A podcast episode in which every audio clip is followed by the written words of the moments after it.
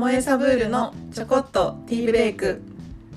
この番組は心体魂が喜ぶ上質な味わいを届ける株式会社ともえサブールがお届けするポッドキャスト番組です。美味しいお茶やチョコレートから食文化旅の話までまるでともえサブール社内の休憩タイムを一緒に過ごしているような時間をお届けします。皆さん忙しい日々だと思いますがほんの少し立ち止まってブレイクタイムを取りましょう。何気ない会話の中から新たな活力や新しいアイデアが湧き出てくることもあるはずです。お茶を飲んだりチョコを食べたりしながらこの番組を聞いて頑張ろうと元気になってもらえるような「ともえサブールブレイク」をお届けしたいと思います。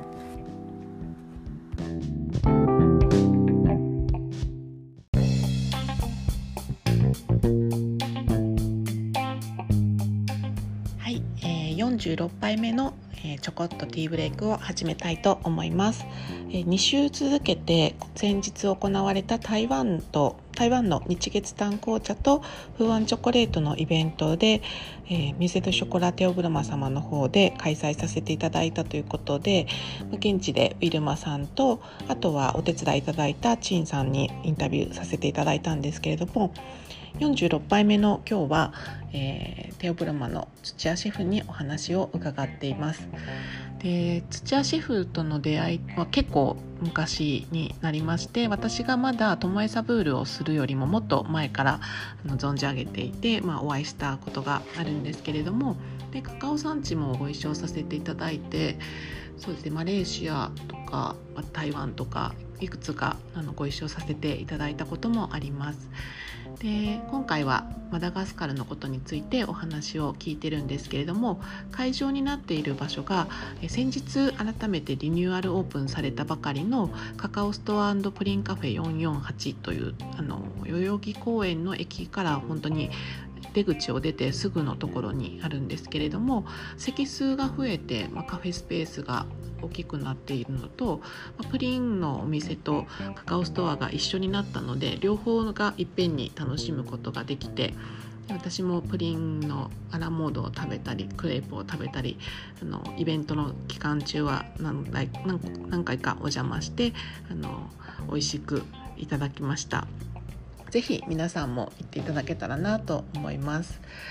はい、で、えー、とこの後インタビューがあるんですけどその中でちょっとだけ私がお話ししていた本が本というかムック本なんですけれどフランスベルギーショコラをめくる旅テオブロマ土屋浩二が案内するっていうあのムック本がありましてでこの本がなんかすごい私は大好きだったんですけれどでなん結構前だったなっていうのを覚えてちょっと発行年数をちゃんと覚えてなかったので後で調べてみたんですけど2005年の本でした。ちょうど私が本当にフランス語とかを勉強しようかなっていうふうに思い始めて、まあ、フランスにもう一人で行ってチョコレートのメーカーさんと会ってっていうことを、まあ、やろうみたいな感じになっていった時期かなと思いますなのでこの本がすごく楽しかったっていうことをすごく記憶しておりますですがあのお話でも出てくるようにこれよりもっともっと前からカカオの世界に土屋シェフはあの行かれてたということでそんなお話を伺っておりますのでぜひお聞きください。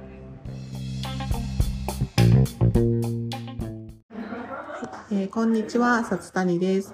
えー今日は、えー新しくあの移転されてオープンされましたカカオストアの方にお邪魔しております。で、本日のゲストには、えカカオストア、あとテオブ、ミューゼドショコラテオブロマの土屋シェフにお越しいただ、お越しいただいたというか私が来たんですけど、勝手に 来たんですけど、あの、出演していただくことになりました。土屋シェフよろしくお願いします。よろしくお願いします。お越しいただきありがとうございます。はい、ということで、はい、お来ました。ですごいカカオストアも広くなって席数が増えて、そうですねなんかこれからここでまたね、イベントとかいろいろできイベントそうなも感じなので。20人ぐらいまで行けそうですそうでね。すね。で、あのカフェのメニューがすごい増えたイメージなんですけど、うん。料理も食べれるし、全部カカオを使っていて、クレープ今日私おすすめのクレープいただきました。あの、オレンジの味の。はい。美味しかったです。ありがとうございます。あの、生地がなんかすごい黄色かったので、なんか、黄身が多いんですか？ちょっとわかんないですけど。まあ僕らとしては普通ですけあ、ど、本当ですか、なんか、特にすごいレシピをやってるわけじゃないんですけど。なんかクレープの生地が普通よりすただごい黄色っぽ日く本でクレープっ感ていうと、うんなんかマリオンクレープみたいに生クリームとイチゴみたいな、うんまあ、そういう感じではなくて、うんうん熱々で、うんうんまあ、砂糖とバター中心で提供するっていうんううん感じですかね。なるほど。冬はいいんじゃないですか？あ、そうですね。昨日はあのプリンパフェいただきまして。おお、ありがとうございます。で、みんなカカオドリンク飲んで、今日はカカオドリンクももうソールドアウトで、もうすごい盛況でずっと満席。そう思った以上でに、はいあのカフェが忙しくて、はい。まあ、駅前事情っていうのもありますけど、そうでね、すね。なんかすごい憩いの場になっていきそうな気配ですね。早くも、てか早くもみんな来てね。みんな来てね。ということで。で、今日は、まあ、シェフがやっぱり、あの、一番最初に、本当にカカオ産地に、いろんなこういうショコラティエ、まあ、ボンボンショコラを作ったりされるショコラティエの方の中で、産地にいち早く行かれたのはやっぱりシェフかなというふうに思ってるんですけれど、うんうん。あの、ちょっと振り返ってたら、あの、ベルギーのショコラの旅の本うんうんあれ私すごいもうめちゃくちゃワクワクして読んだのを思い出して、なんかどん、いつのだったかなって見たら、2010年だったかな？なんか結構古かったな。でも私が高尾山地に最初に行ったのは、うん。1999年のそんなに前ですか？春なんですね。うんうん。みんなまだ生まれてないんじゃないですかね。聞いてる人。生まれてないかもしれない。はい。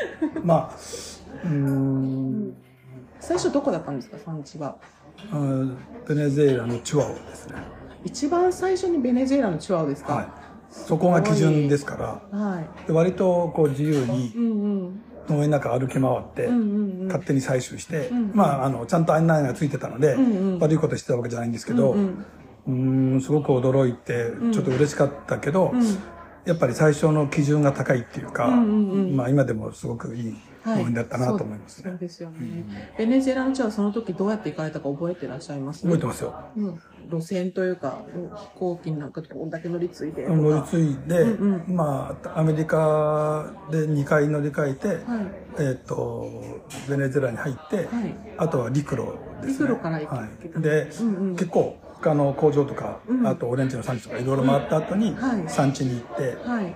で、なんかアボカドいっぱい食べたなとか、あの、トウモロコシ食べたなとか、はいあとバナナのフライを食べたなとか、いい、ろんなことを思い出しますね。すごい蚊に刺されたのを覚えてますね。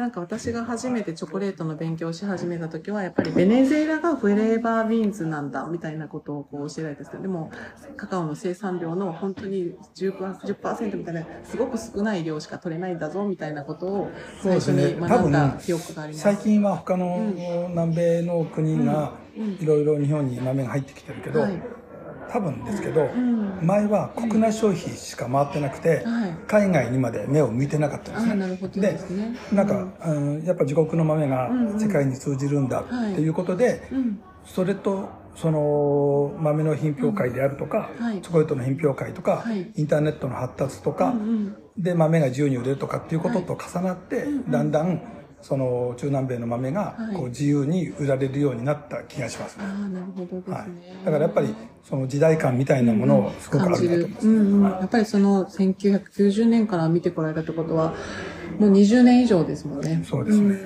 素晴らしいですね。でまあ、本当はですね、このコロナの、まあ、パンデミックで空港が閉まらなかったら、ご一緒してマダガスカルにあの行こうっていう話が出てたのですけど、結局行けなくなってしまって、私はまだ実はマダガスカルは行ったことがないんですけど、どはい。行きましょ行きましょう、ぜひ。あの、高見さんとかね、一緒に本当は行こうって言ってたのが、そのまま流れて、そのままになっちゃってるなって思って、まあ早4年みたいな感じなんですけど。今年も私行ってきて、はい。えっ、と、なんていうのかな、こう、初めて行った国っていうのは、うんそれなりにうんいろんなことでショックだったり、うん生き方をこう勉強しなきゃいけなかったりするんですけど、うん。多分8回以上行ってるん。ですね。す。で、はいこう、方法、生き方とか、宿の取り方とか、うん。うん。あとは、あの、カカオ農民の考え方とか、生活とかがだいぶ分かってきたので、はい。あの、いい感じでご案内できるかなと思いますね。で、その、マダガスカルにお越しになって、マダガスカルのカカオというと、まあ、ベリーのような香りがある特徴があるということで、すごくお客様にも人気のカカオ産地だと思うんですけれども、そちらの方で、シェフがマダガスカルプロジェクトというのをされて、もう何年目でしょうか？8年目かな。8、8年7年か8年経あつと。もうなんか行かれるようになってもずっとされてるですね。で、なんか、そのお話を、まあ、まだまだ知らない方もいらっしゃるかなと思うので、ぜひ教えていただきたいなと思うんですけれど。最初は、まあの、テーブルマンのツアーっていうのがあって、うん。いろんな国に行ってるんですけども、はマダガスカルに行ってみたくて、うん。最初に、うんマダガスカルに旅行で行って、うんうん。もちろんカカオ農園とかバニラ農園とか行ったんですけども、その次の年に、うん。うんまあ JICA にうちが提案をして、うん。そのカカオママダガスカルで出会ったうん。その貧乏なカカオ農家の人たちを助けるプロジェクトをやってみないかということで、あのまあ、うちが提案をして、はいはい。JICA が採択をしてくれた形で。まあって言ってもなんか、はい。うん、うちが何かをするっていうよりは、うん。あの、まあ、JICA さんからお金をいただいて、うんうん。えっと、どうやったらうん。そういう問題が解決できるかっていうことを、うんうんその、下調べをして、うんうん。あとは、こう、農民たちにいい豆の作り方とかを教えて、はい。それを、その、いい豆ができたらいい価格で買い取る、うん。そのシステムを作るということをうん。したいなと思って始めたんですね。うんうんうん。で、そこに2年間、うん。あの、かけてやる、やってたんですけども、はい。うん順調にいったんですけど、うん。なかなか難しかったかな、うんそれは今でも難しかったかなっていうことを思いますね。うん今年も行かれてましたよね。そうですね。で、はい何が難しいかっていうと、うんうん先進国にいる我々にはうん、ちょっと考えつかないようなことがいっぱいあって、うん。で、こう何から話していいかってなかなか難しいんですけど、うん。まずカカオ農家の人たちっていうのは、うん電気も水道もガスもないっうん。ていうところからはい始まります。はい。で、ってことは夜はもう日が暮れたら真っ暗になるし、うん朝はコケコッコーっていう感じで4時ぐらいに起きて生活をしている。はい。で、仕事的にはお昼ぐらいに終わってしまうし、はい。で、マダガスカルの平均賃金っていうのが4万、ごめんなさい、年間で4万5千円ぐらいなん年ですね。間ですか？はい。でも農民は多分その半分もないんですね。えで、大体、人農家っていうのは平均で1家族で1ヘクタールぐらいだと思うんですね。はい。で、1ヘクタールから取れるマダガスカルの平均の、うんカカオのうん。うん量っていうのは乾燥豆でうん500キロぐらい。よその国だと1トン以上とかあるんですけども、ええ500キロで、収量が少ない。そうですね。で、それを100円でキロ売ったら5万円。うん。200円で売ったら10万円ってことですよね。うんそれ 1, 一家族ではい。年間でそれだけしかならないから、それ以上の収入はやっぱないわけですよね。で、じゃあ、なんか貧乏かっていうと、使わなければん、それはいらないわけであって、はいその、多分野菜とかも自分たちで作ってるし、うんうんまあ洋服もあんまりいらないし、うん。あの、教育費もあんまりかからないし、うん。病院もないしっていうことであると、まあそれで生活ができてしまうし、はい。で、お金持ちかどうかっていうのは、牛は、牛を何匹持ってるかっていうことで決まる。うんうんってことは、こう今でも二駅は車とかはないので、うん。ほとんど農民たちは牛、牛なんですね。はい。で、そういう生活の中で、お風呂は川、うん。洗濯も川っはい。ていう感じなんですね。えうん、で、なんか、どこまで私たちが手を入れていいのかわからないし、ー、うんあの、間違ってもお金を渡せばいいってことではないうん。。ああ、全然そうですよね。そうなんですね。で、うん例えば、つまずいたことっていうのは、んうんすごく最初順調だったんですね。うんうん。まあ、1年目に農家20人を集めて、うん研究機関に呼んで、はいはい。その発酵の仕方とか乾燥の仕方をして、はいい、い豆を、あの、ができたら私たちが買い取りますよと。はい。そういう練習をして、2年目もまた違う農家20件。はい。だから2年間で合計40件を選んでやっていくんです。でもその40件は、えっと、最初に、ある程度、この人たちはいいだろうという人たちをうん。選抜した選抜してるんですね。その人たちがリーダーになってもらおうということで、はい。いろんな、はい。あのー、地域の人を集めてやってると。うんで、まあちょっと、うん、はっきりとね、金額は、あの、言え、言えないっていうか、あの、レートが変わるのでわかんない。んあ、ですけども。仮に未発酵豆だったら、はい。どうだろう、150円とか1キロ。で、農民たちは手渡すんですね。はい。もう木豆ですね。はい。で、うんごめんなさい。生の白い果肉のついた豆だったら100円ぐらいですかね。ああ、で生の時に。はい。はい。で、えっ、と、乾燥させてるけども、200個の豆だったら、例えば150円とか180円で売ると。うんうん。で、じゃあ我々は、ちゃんと発酵した豆で、えーちゃんと、こう、乾燥ができている、はいあの、良質の豆ができたら、はいで、しかも大きさもちゃんと揃ってるんであれば、それは、例えば280円とかはい300円で買いましょう、はいっていうようなプロジェクトなんですね。うんうんうん。で、その順調にいったっていうのは、何人もいいものを作ってくれて、ん少量だけど買い取るっていう練習をして、んじゃあその次の年に行ったら、うん。ほとんどダメなんですよ。もうやめちゃってるってことですいかや、やってるけど、うんなんか、うん雨が降んなかったとか、まあいろんな言い訳をして、うんえっと、ちゃんとできてない。うんうんうん。お金くれって言うんですよ。うん。いや、それって普通、だから我々が先進国って言ったのは、うんうん教育を受けた人だったら、んそのレベルに達してなかったらもらえないと思うじゃないですそか。うですね。でも自分たちは同じプロセスをしたんだからそう、品質に関わらず同じ価格を日本人はくださいと。くれるだろうみたいな。うん、っていうことですね。で、いやいや、そんなことを買えないよって、いいの作ってないじゃない。って言ったら、なんでって泣いたような顔するんですよね。でもうなんかしてあげたいけど、そこでお金渡したら何の意味もないし、うん。で、まあ結局そこから7年、8年経って、うん。今その40件で、うん。うちのプロプロジェクトで残ってるのは、うん。実は1件だけなんですよ。あそうなんです。それはもう自分たちがもう僕たちやっぱりやらないって言ってやめちゃったってことですか？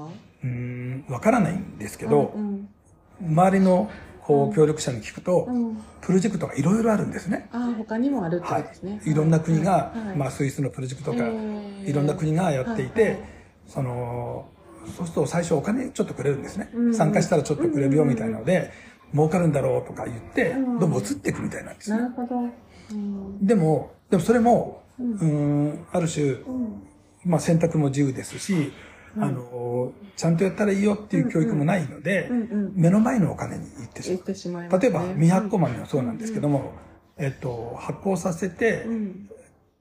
ちゃんとできても、うん。時間が、お金をもらえるまで時間かかるし、うん。買い取ってもらえるかどうかわかんないんだったら、うん例えば、果肉のついたフラッシュの豆が、うん。例えば3分の1でも4分の1でもうん、買ってくれるんだったら、明日の生活困んないから、はいお金に出し、あの、お金に変えちゃうっていうところがあるんですね。はいはい。でね。じゃあ、そんなことしないでね、うん。いいものを作ってうちが買い取るからとも実は言えないんですね。うんなぜかって言ったら、いいものを作んなかったら買わないかもしれないので。買わないかもしれないからうんだから、それは自由であって、でもその一軒残ったところは、うん。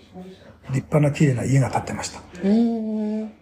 それは土屋シェフのところがそのプロジェクトで買って買い続けたことによって、はい。彼らの収入が上がって、はい。生活が豊かになった。そうなんですよ。かで、すごく喜んでいて、うん夫婦で。うんうん。うんで、その、立派な家じゃないの家っていうのは、うん。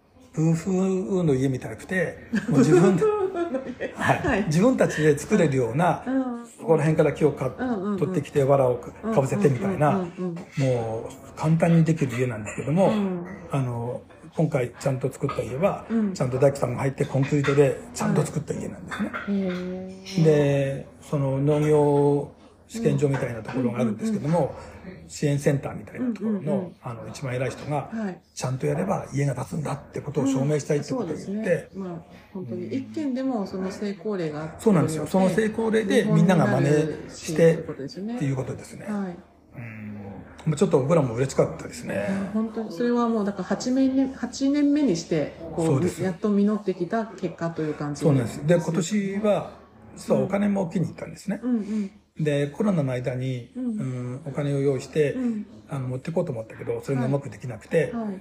送ろうと思ったら、はい。なんと口座もないんですね、みんな。ああそうですね、はい。そうですあそうです。の、日本人のようにはい、一人が二つも三つも口座を持ってるなんていうことは全くなくて、えっ、と、マダガスカル人の10人に一人が口座を持ってるんですけども、はい。はい。それは首都に住んでいる、はい。あの、学歴の高い人で、農民は誰も持ってないんです。はい、はい。私マカンボ買う時そうでした、こまにこっちで離れててどうやってお金を渡そうそう。基本的にはみ、あの、現金との交換なので。はい。そうですねそれで、まあ、大使館としていろいろなこともできなくて、はい。今回現金を持って行って、はい。まあ実はうちから10万円と、ううんちの関連してる企業から5万円、うんうん。現金で15万円、はい。あと、えっと、T シャツを50枚ぐらいですから、まあ金額にするとそれも15万円ぐらいなんですけども、すっごい喜びました。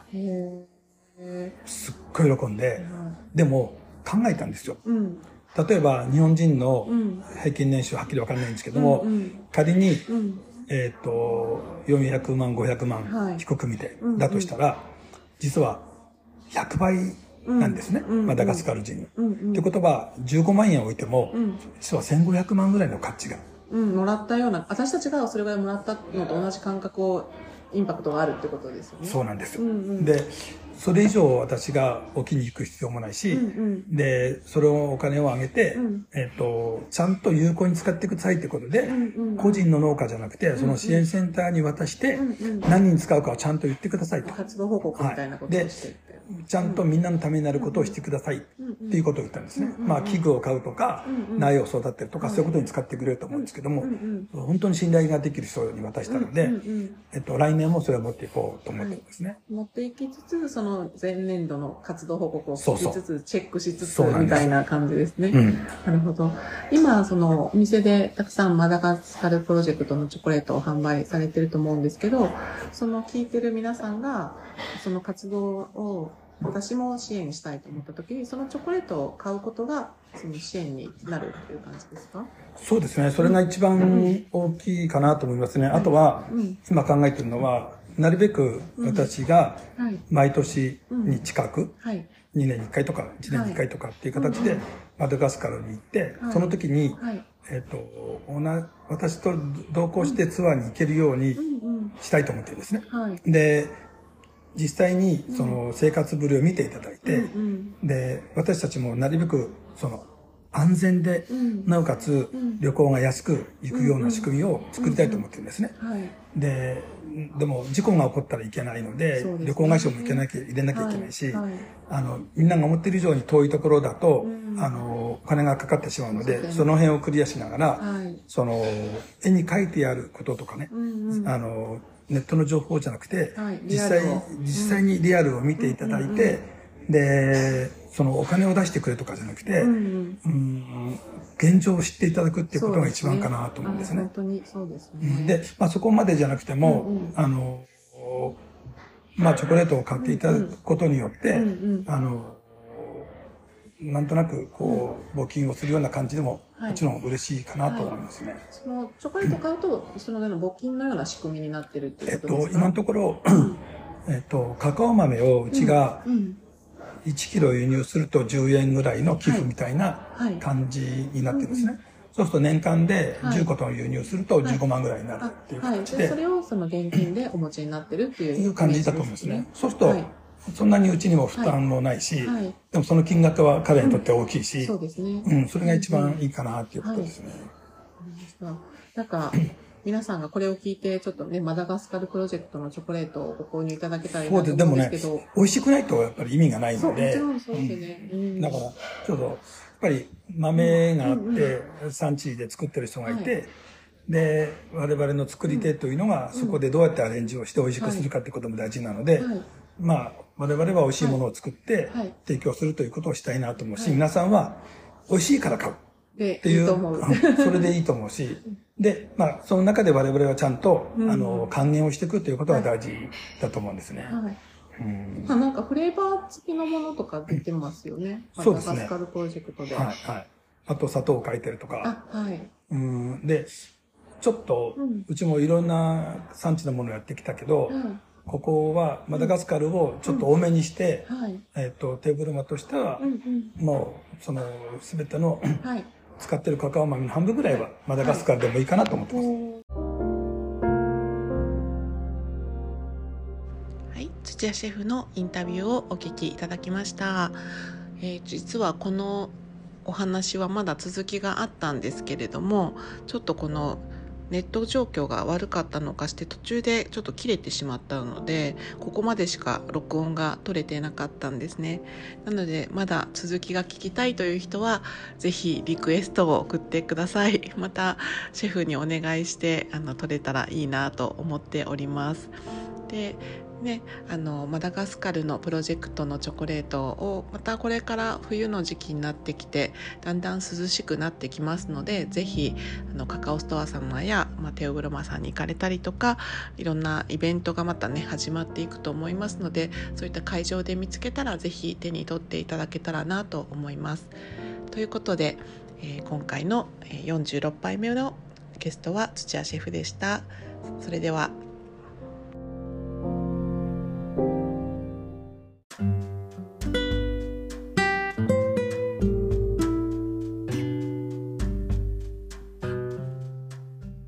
この番組は毎週月曜日ともえサブールのティーブレイク時間午後4時に配信する予定にしています最新情報はインスタグラムツイッター、オンラインショップ、ブログなどで発信しているので、フォロー、チェックお願いします。概要欄にリンクを貼っております。皆さんの質問などにもお答えしていきたいと思いますので、インスタグラムは、ともえサブールショップ、ピンクのアイコンのアカウントの DM か Google フォームにてお送りくださいね。